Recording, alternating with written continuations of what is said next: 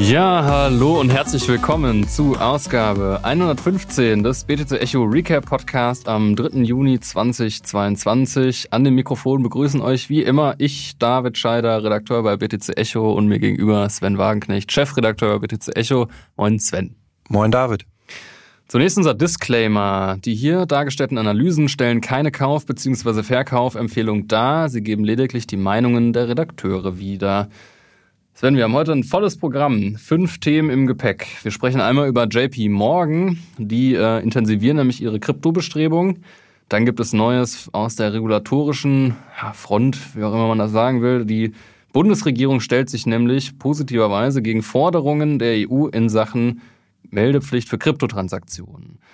Dann wollen wir uns ein bisschen anschauen, ähm, was aus Investorensicht denn mehr Sinn macht. Äh, der Bitcoin-Kauf oder ein Aktienkauf aus dem BTC-Bereich, also beispielsweise Mining-Aktien, äh, wie die performen und was man da beachten kann und sollte. Außerdem geht es um die jetzt noch höhere Inflationsrate. Wir sind bei 7,9 Prozent und ähm, last but not least den Absturz des Solana-Netzwerks. Äh, auch da grüßt eigentlich monatlich das Murmeltier, kann man sagen. Wir starten aber heute rein mit dem Thema JP Morgan, eine US-Bank, die eben in Sachen Kryptowährung ähm, ja die Bestrebung intensiviert und einiges äh, Neues im Angebot hat. Und kannst du uns da einmal abholen, Sven? Genau, es gab zu JP Morgan wieder ein paar Neuigkeiten und man kann schon sagen, von den Großbanken ist JP Morgan meiner Meinung nach die, die am meisten dort macht. Und eine Meldung, die wir jetzt hatten, ist, dass JP Morgan mit der Zentralbank Singapurs zusammenarbeitet, um den DeFi-Sektor ja besser zu erforschen. Unter anderem soll es um die Tokenisierung von Vermögenswerten gehen. Das ist natürlich oft erstmal relativ vage so etwas. Die Frage ist immer, was ist so der Output, was kommt wirklich kommerziell in der Praxis raus. Da gab es ja schon sehr viele Pilotprojekte bei JP Morgan. Man erinnere sich zum Beispiel an den eigenen Stablecoin, den JP Coin 2019 schon, also wirklich sehr, sehr früh.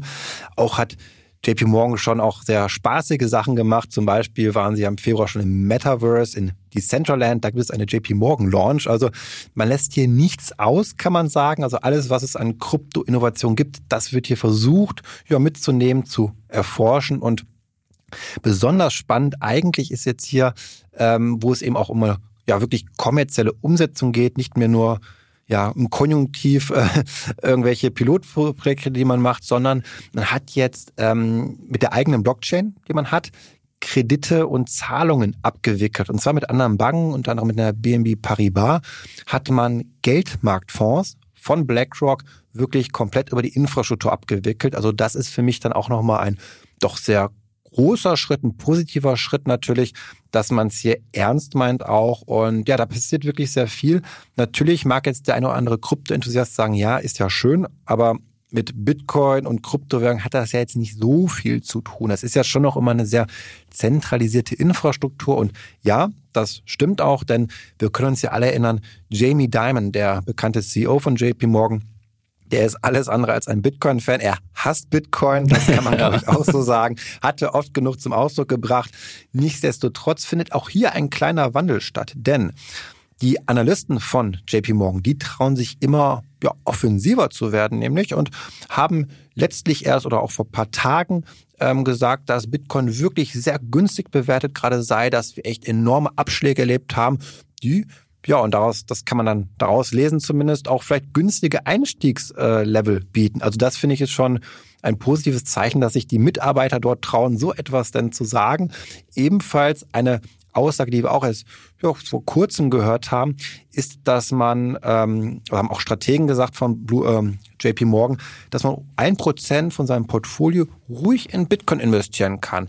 Auch das etwas, ich glaube, vor drei Jahren die Menschen, die wären rausgeflogen, die hätte man vor die Tür gesetzt, hätten sie so etwas öffentlich gesagt. Und das zeigt für mich aber auch, und das ist ganz wichtig, dass diese Jamie Dimon Drohkulisse wirklich abnimmt. Und er hat es ja auch so ein bisschen, ich will nicht sagen beschwichtigt, aber er sagt jetzt in letzter Zeit, ja, wenn die Kunden das wollen, dann ist das auch in Ordnung. Also das wenn das Geld ruft. Genau, wenn das Geld ruft, dann dann sollen die auch gerne doch in Bitcoin investieren. Also man merkt, die Großen werden moderater, sie lassen sich eher auf das Thema ein, weil sie es auch einfach verstehen. Also JP Morgan ist ja nicht blöd, das ist die Investmentbank schlechthin, die größte auf dieser Welt. Und ich glaube, die wissen schon ziemlich gut, wo alles hingeht. Also wenn, dann die auf jeden Fall, neben Goldman Sachs, die auch immer aktiver geworden sind. Und das ist für mich ein sehr bullisches Zeichen, kann man jetzt auch auf die Kurse interpretieren, ähm, wenn solche Aussagen kommen. Und gerade diese, ja, ein Prozent ins Portfolio packen, macht ja auch Sinn vielleicht, wenn wir uns die Inflation anschauen, die Geldentwertung, die ja nochmals zugenommen hat, wie du ja auch schon gesagt hast. Auch wenn Bitcoin natürlich, das muss man auch sagen, jetzt nicht so ideal reagiert hat mit der zunehmenden Inflation, eigentlich genau gegenteilig. Es ist auch richtig abgesagt, aber können wir später drüber sprechen. Vielleicht du erstmal, David, ähm, hol uns mal ab, wie ist da die Lage bei der Inflation? Ja, nicht gut. In Zahlen ausgedrückt heißt nicht gut. 7,9 äh, Prozent Inflation verglichen mit dem Vorjahresmonat, also ähm, ja, Juni 2021. Ähm, in diesem Zeitraum von einem Jahr sind die Preise im Schnitt 7,9 Prozent teurer geworden. Gemessen ähm, wird das beim Statistischen Bundesamt, ähm, das ist dafür verantwortlich und das wird anhand eines Warenkorbs gemacht. Ähm, vielleicht nochmal kurz wie wird eigentlich Inflation gemessen? Also man schaut sich eben einen Korb an Waren an und vergleicht schlicht und ergreifend die Preise von heute mit denen von vor, ja in diesem Fall vor einem Jahr. Und daraus errechnet sich dann der Durchschnitt und der Durchschnitt ist die Inflationsrate. Natürlich ist es so, dass die Güter nicht alle gleich um 7,9 Prozent steigen, sondern das ist eben der Durchschnittswert. Und getrieben wird die Inflation vor allem von gesteigerten Energiepreisen. Und da sind wir eigentlich schon beim Kern des Problems, weil das ähm, wird im Prinzip dann auch politisch verklärt und der Grund liegt dann, man ahnt es schon eben ähm, in der Ukraine beziehungsweise im russischen Angriffskrieg auf die Ukraine. Ähm, das Thema Gaslieferung, das Thema Ölembargos, all das haben wir schon gehört, wollen wir jetzt hier nicht tiefer thematisieren, aber es geht einfach darum, dass hier, ja, man kann eigentlich sagen, der Sündenbock eben äh, im Osten gesucht wird und die politische Debatte eigentlich sich kaum damit auseinandersetzt, was denn eben die Zentralbank daran zu verantworten hat. Also ähm, ja, wir haben eben gesehen, dass während der Covid-Pandemie, die ja immer noch anhält, die jetzt aber so die Weltwirtschaft nicht mehr so stark beeinträchtigt, also wir haben jetzt in Europa keinen Lockdown mehr, eigentlich nirgendwo, das heißt, die Weltwirtschaft läuft eigentlich, aber damals war das Argument eben der EZB und auch der FED und eigentlich allen großen Zentralbanken, die Geldmenge extrem auszuweiten, beziehungsweise genauer gesagt den, die Bilanzsumme der EZB, also die Vermögenswerte, die die EZB auf der Bilanz hält, extrem auszuweiten, Liquidität am Markt, äh, für Liquidität am Markt zu sorgen.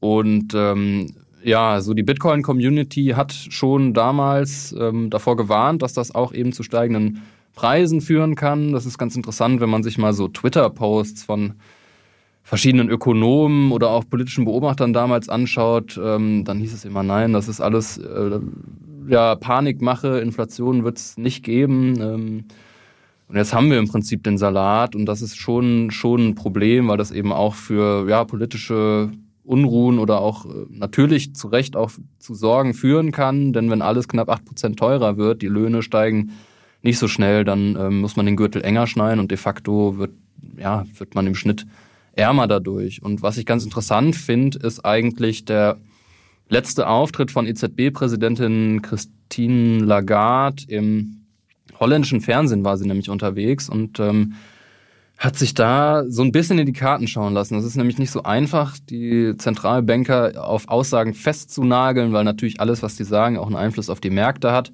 Trotzdem hat sich Lagarde eben auch den Fragen gestellt.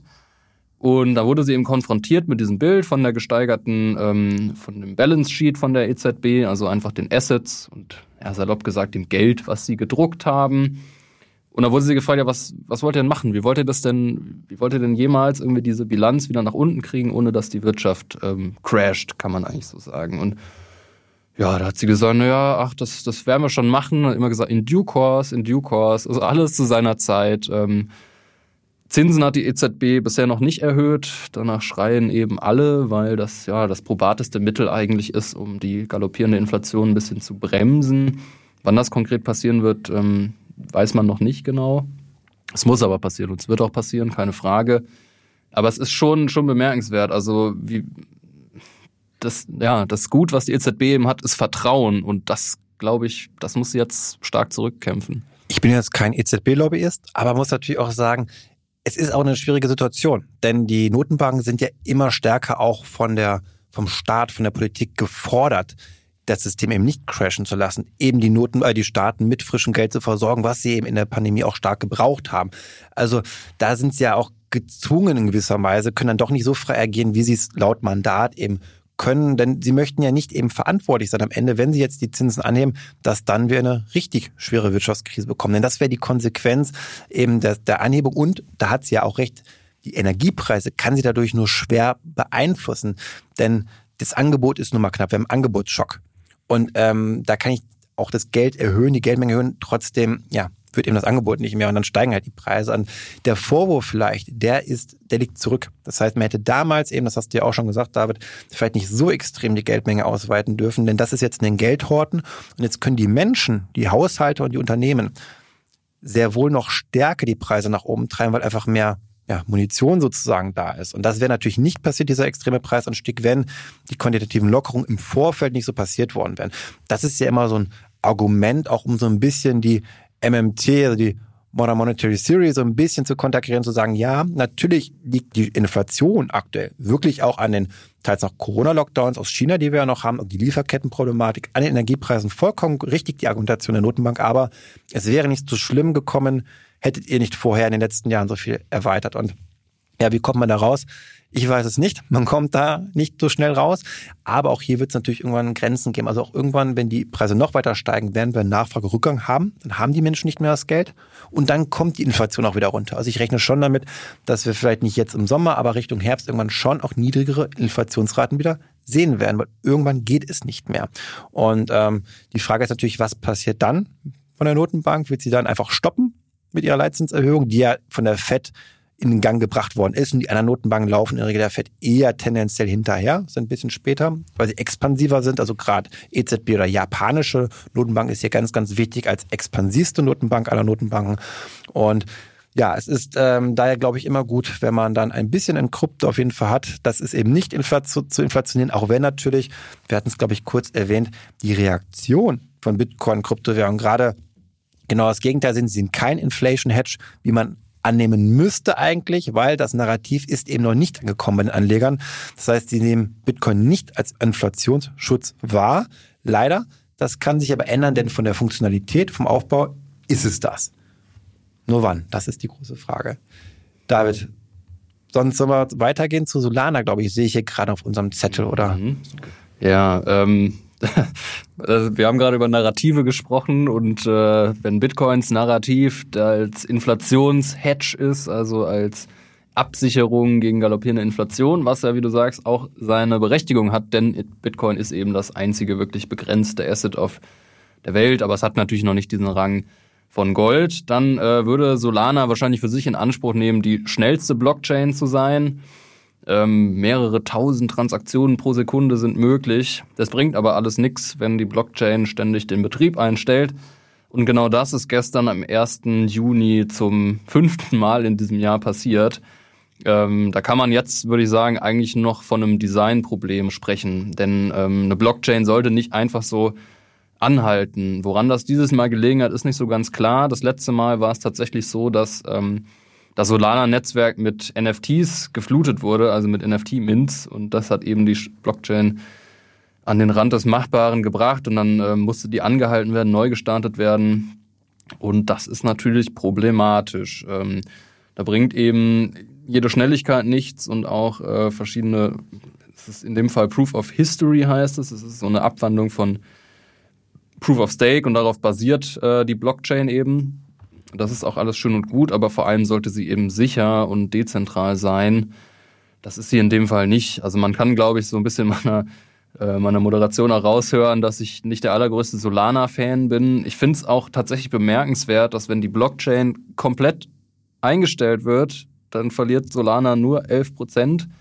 Ähm, was ich schon absurd finde, weil die ganze Funktionalität damit eigentlich in Frage gestellt wird. Also eigentlich müsste jeder, der in Solana ist, äh, das Vertrauen daran verlieren. Äh, ich verstehe nicht genau, wieso dann der Kurs nur so gering in Anführungsstrichen einbricht. Das zeugt meiner Meinung nach eigentlich davon, dass viele da aus spekulativen Gründen drin sind und nicht, weil sie die Blockchain wirklich nutzen. Ähm Gibt es denn eine Blockchain, David, die noch nie das Problem hat, die noch nie Also ich frage jetzt ganz dezent rhetorisch. Ich weiß jetzt nicht, was die Antwort ist natürlich, aber gibt es denn so eine Blockchain? Ja, schön, dass du fragst, Sven. Ja, ich kenne da eine. Ähm, also tatsächlich würde ich jetzt sagen Bitcoin, aber stimmt gar nicht. Nämlich ähm, Bitcoin ist auch schon in der Geschichte zweimal angehalten worden, tatsächlich. Ähm, trotzdem hat Bitcoin eine Uptime von 99,9999, was auch immer, Prozent. Aber es gab eben zwei Beispiele dafür, dass äh, Bitcoin auch mal gestoppt wurde. Das ist aber zehn Jahre her und da war Bitcoin wirklich in den Kinderschuhen und es hat auch keiner genutzt und seitdem gab es das auch nicht mehr. Und das wird es wohl auch nicht mehr geben, weil der Code ist jetzt nun hinreichend geprüft. Das wäre jetzt wirklich überraschend, wenn da irgendwas nicht stimmen würde. Und ähm, der große Unterschied zu Solana ist eben auch, dass Bitcoin eben sehr viel dezentraler ist. Also wenn irgendwas schief geht, dann hat man halt zigtausende Kopien der Blockchain, dann ist auch alles gut. Da muss man sich also wirklich keine Sorgen machen. Und ähm, dann gibt es ja eben Bitcoin zum einen und wir haben ja gerade über Geschwindigkeit gesprochen. Und ähm, auch das nimmt Bitcoin für sich in Anspruch, nämlich mit dem Lightning-Netzwerk. Klar, auf der On-Chain selbst, also auf der Blockchain selbst, macht es, ähm, hast du keine 1000 Transaktionen pro Sekunde, sondern sieben. Kritiker bemängeln zu Recht, dass das nicht reicht, um die Weltwirtschaft abzuwickeln, ist auch richtig. Ähm, aber da gibt es eben das Lightning-Netzwerk. Und auch da gibt es tatsächlich ähm, Positives zu vermelden, ähm, nämlich die Kapazität der Bitcoins im Lightning-Netzwerk Führt jetzt zu weit zu erklären, was das bedeutet, aber im Prinzip ist es die Zahl der Bitcoins, die man da halt versenden kann. Und das sind jetzt ähm, 3900 BTC, das ist All-Time High. Ungefähr 124 Millionen Dollar. Klingt noch nicht nach so viel, aber wenn man das eben vergleicht mit dem, was es vor einem Jahr war, dann ist es schon viel. Man kann da eben schon echt so ein, so ein exponentielles Wachstum rauslesen und das ist halt eben genau das, was auch Bitcoin-Befürworter als diesen Netzwerkeffekt beschreiben. Also so, ne, je mehr Leute da reingehen, desto höher ist das Wachstum, aber nicht linear, sondern eben exponentiell. Und genau das passiert. Und wenn man dann noch so ein bisschen einen Blick auf die Newslage wirft, dann wird es noch bullischer. Ähm, Strike zum Beispiel, ähm, bekannter, bekanntes Unternehmen aus den USA von Jack Mellers gegründet, der auch sehr bekannt ist im Bitcoin-Space, hat dafür gesorgt, dass ähm, Lightning eben auch bei Shopify, einem sehr großen ähm, E-Commerce, Unternehmen in den USA integriert wird. Und bei BitPay ist man wohl auch jetzt offen, äh, was Lightning angeht. Kurzum, läuft. Was ja noch interessant ist, ist eben, dass Lightning auch in Sachen Privatsphäre ziemlich gut ist. Also wir haben ja schon häufig darüber gesprochen, dass Bitcoin eben on-chain gar nicht so privat ist. Es ist nur Pseudonym, lässt sich aber alles zurückverfolgen, ist designimmanent. Privatsphäre ist aber etwas, ähm, was vielen Regierungen nicht so gerne, was, ja, was denen nicht so gerne passt. Ähm, wir haben viel über EU-Regulierung gesprochen und auch eben so einer Meldepflicht für Krypto, Regu äh, Kryptotransaktionen. Und da gibt es jetzt aber ein bisschen erfreulichere Nachrichten aus Deutschland, oder Sven? Ja, man glaubt es kaum. Die Bundesregierung setzt sich wirklich für den Kryptosektor ein. Das ist ähm, ja, mag man vielleicht nicht so ja auf den ersten Blick denken, aber das ist jetzt gerade passiert, denn es wird in der EU gerade diskutiert die Transfer of Funds Regulation. Da geht es darum, dass man Geldwäsche und Terrorismusfinanzierung bekämpft und das soll dadurch gehen, dass man eben vor allem die unhosted Wallets, ähm, ja, dass man denen strenge Auflagen aufzwingt, dass man also jeder, der damit interagiert, also die Unternehmen, die das anbieten, die Dienstleistungen anbieten mit unhosted Wallets, dass die ihre Kunden alle ja KYC müssen, aufzeichnen müssen, dass alle Daten da erfasst werden.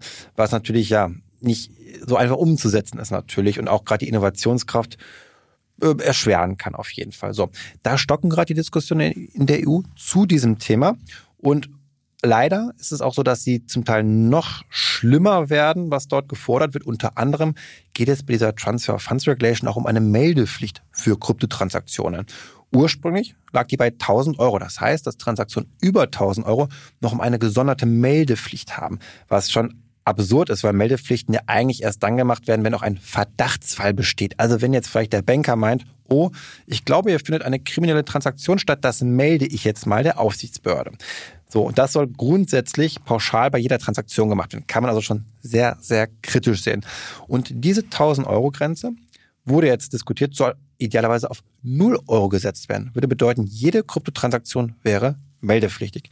Das ist vollkommen absurd natürlich. Und das hat zum Glück jetzt auch die Bundesregierung so erkannt und auch so benannt eben. Genauer gesagt, der äh, Florian Tonka, ähm, Staatssekretär im Finanzministerium, gesagt, nee, das macht gar keinen Sinn. Da sieht jetzt die Bundesregierung eben sehr, sehr kritisch, denn die Folge wäre eher noch, dass man Anonymität eher fördert, dass es Ausweichbewegungen geben wird eben auf nicht regulierte ähm, Unternehmen, Institutionen und dass man natürlich dadurch auch ähm, eigentlich es ist keinen Sinn macht, auch auf, weil Blockchain ja sehr, ja, eben nicht, äh, nicht anonym ist, sondern eben pseudonym ist. Das heißt, ähm, man kann es ja sehr gut eben tracken auch alles. Also diesen Widerspruch erkennt man auch hier, dass die Blockchain das Beste ist, um Geldwäsche und Terrorismusfinanzierung zu bekämpfen. Und daher braucht man eben diese teilweise absurden Auflagen nicht. Und genau das wird hier auch gefordert, dass man eben dann mit entsprechenden Software-Tools arbeitet, Blockchain-Analyse-Tools, die wir es kennen von Chainalysis, Merkle Science, um eben dann auch das Ganze unbürokratisch zu tracken, also diese, diese Möglichkeiten auch zu nutzen. Das finde ich sehr, sehr positiv, dass man sich hier ähm, ja, als Bundesregierung doch klar positioniert und da eben auch in Brüssel, wo man wirklich sagen muss, was da für eine Inkompetenz zum Teil wirklich am Werke ist, so etwas zu fordern, das haben die Menschen also die können es nicht verstanden haben, wie, wie die Kryptoökonomie funktioniert, wenn sie so eine Forderung haben, dass jede Transaktion meldepflichtig sein soll, was ja auch zu einer Überforderung der Behörden führen wird. Also es ist ja nicht mal so, dass man Ausweichbewegungen hat, sondern auch, dass die Behörden selbst weniger Zeit haben für die wirklichen Geldwäschefälle, Terrorismusfälle. Also das ist ähm, genau das Gegenteil, was man hier erreicht. Und ja, das ist wieder so ein Aufregerthema vielleicht auch. Und aber gut zu sehen, dass hier etwas auf der Bundesebene passiert. Ja, ich finde es auch interessant zu sehen, dass sich offensichtlich dann so, ich will es jetzt nicht Desinformation nennen, aber schon, man liest ja in Mainstream-Medien, in Anführungsstrichen, auch wenn ich den Begriff nicht mag, ähm, häufig davon, dass Bitcoin so Geldwäschetool ist und so. Und ich glaube, wenn das oft genug wiederholt wird, dann fühlt sich die Politik auch berufen, eben dem Riegel vorzuschieben, obwohl das eben keine faktische Grundlage hat. Also es gibt, du hast es ja auch gesagt, eigentlich kein schlechteres Tool für illegale Transaktionen als Bitcoin und Co. Ähm, selbst Privacy Coins mögen jetzt noch anonym sein. Ich bin mir sicher, auch da wird der Algorithmus irgendwann geknackt und dann sind die auch nicht mehr anonym. Also ähm, es eignet sich einfach nicht. Und da ist es natürlich viel, viel sachpolitischer einfach zu sagen, naja, wir erkennen das an und wir setzen da jetzt auf Blockchain-Analyse-Tools und gut ist. Und dann kann man auch mal die Kirche im Dorf lassen. Ähm, ja, was aber auf jeden Fall auch äh, regulatorische ja, äh, Schritte nach sich zieht, ist eben auch der Aktienmarkt, also der, der Aktienkauf. Und ähm, der ist schon deutlich weiter reguliert als der Bitcoin-Direkterwerb. Und ähm, vor allem, und da gibt es jetzt eben so eine, ja, man kann sagen, so eine Symbiose aus beiden. Also man kann auch am Aktienmarkt quasi indirekt auf Bitcoin spekulieren, wie zum Beispiel Mining-Gesellschaften, oder Sven?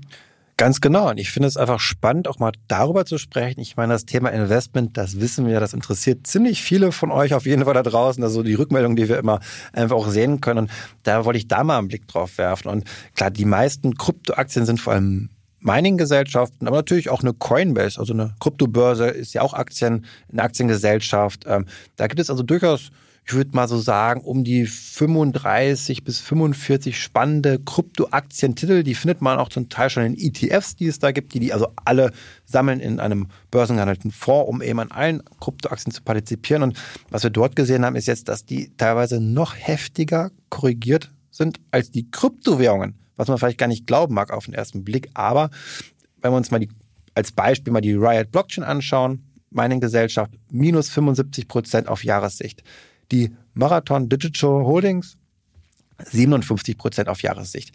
Schauen wir uns jetzt nicht nur die Jahressicht an, sondern mal das Allzeithoch, dann sind die Kurse vieler ja, Krypto-Aktiengesellschaften ähm, teilweise 80 Prozent oder über 80 Prozent im Minus vom Allzeithoch. Also enorm. Zum Beispiel eine 8 Hut Mining, die war an der Spitze bei 14 Euro fast gewesen und die ist jetzt nur noch aktuell knapp über 2 Euro. Das sind also gigantische Abschläge wirklich, die wir bei den Aktien sehen und ja, das ist natürlich so ein bisschen gerade bei den Mining-Gesellschaften auch etwas wie beim, beim Hebelinvestment, kann man sagen. Also wir kennen es vom Gold, dass ich kann natürlich Gold kaufen oder ich kann auch ein Gold Explorer, eine Gold Mining-Gesellschaft kaufen und die profitieren oft stärker, wenn der Kurs steigt. Ich habe also mehr davon, mehr Upside Umgekehrt natürlich habe ich aber auch ein höheres Risiko, wenn es runtergeht, denn die Unternehmen, naja, die können auch pleite gehen, die können insolvent gehen.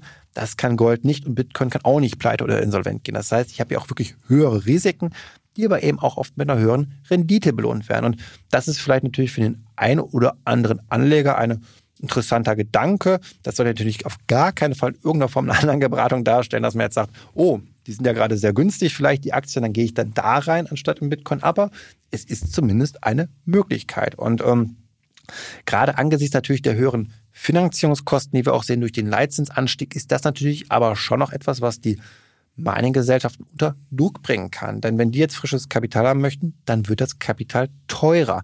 Also auch das darf man nicht vergessen. Und last but not least, die Stromkosten. Und die sind dann wirklich massiv gestiegen in letzter Zeit. Und im Gegensatz zu einem, ich sag mal, Lebensmittelhersteller kann ein Bitcoin-Mining-Unternehmen nicht die höheren Kosten weitergeben. Denn Sie können jetzt nicht sagen, na, der Bitcoin ist jetzt einfach teurer, weil wir höhere Stromkosten haben. Das, diese Möglichkeit haben Sie nicht. Das kann natürlich derjenige, der, der ähm, Konserven herstellt, äh, Ravioli-Hersteller, der kann das sagen. Der kann einfach die Ravioli teurer machen. Ähm, das geht natürlich eben nicht, also keine Preissetzungsmacht, wenn man so will. Und das drückt natürlich auch nochmal sehr auf die Lage der Miner, äh, die echt, ja, eine schwierige Situation haben, kann man sagen. Nichtsdestotrotz, viele von denen haben echt sehr viel Geld noch in den letzten Monaten und Jahren eingesammelt. Also den meisten davon geht es noch ziemlich gut. Sie können also noch gut weitermachen. Wir sehen es ja auch, dass die Hashrate zum Beispiel, das ist alles super stabil. Also auch da. Ja, ich habe es gerade aufgerufen tatsächlich. Also erstaunlich, erstaunlich stabil. Gerade in den letzten, ja gut, letzten Tagen ist ein bisschen nach unten gegangen, aber im Großen und Ganzen äh, kann man so den großen Kursverfall von Bitcoin dann nicht erkennen tatsächlich. Das ist, ist mega. Also es zeigt für mich auch einen super Optimismus. Man sagt, wir machen einfach weiter, auch wenn es gerade echt, glaube ich, sehr defizitär ist, das Geschäft der Mining-Gesellschaften, was sich ja auch im Kurs mehr als deutlich abbildet. Dennoch sehr positiv, dass hier alles so stabil bleibt und ähm, ja, natürlich ewig geht das auch nicht. Also irgendwann sollte dann der Bitcoin auch wieder steigen, weil sonst ist das Geld irgendwann auch aus. Aber nichtsdestotrotz finde ich insgesamt ein interessanter Markt. Wer mag, vielleicht einfach mal anschauen müssen ja nicht nur eine Mining-Aktie sein, es gibt ja auch eine Coinbase, wenn ich mir da den Kurs anschaue. Die war mal zum Allzeithoch bei 300 Euro, ist jetzt bei 65 Euro nur noch, also auch hier richtig runtergeknallt. Ich denke, dass ja schon sehr viel eingepreist ist, einfach auch von den Investoren, die da besonders viel ja, rausgezogen haben. Also wer mag, einfach mal anschauen, ohne aber, dass das hier in irgendeiner Form eine Empfehlung ist. Wir haben verstanden. ja, ähm, damit verabschieden wir uns auch wieder aus dem Studio in Berlin Mitte. Ähm, wir hören uns wie immer in sieben Tagen und natürlich noch äh, unser, ja, in eigener Sache, kleine Werbung, ähm, unser neues Magazin ist draußen. Da beschäftigst du dich ja, Sven, mit dem der aktuellen Marktsituation und ähm, ja, wie, wie sich Bitcoin und Co. aktuell verhalten. Ähm, gerne mal reinschauen, gerne im BTC Echo Shop mal vorbeischauen. Ist ein wirklich tolles Magazin geworden, sind da echt alle sehr stolz drauf.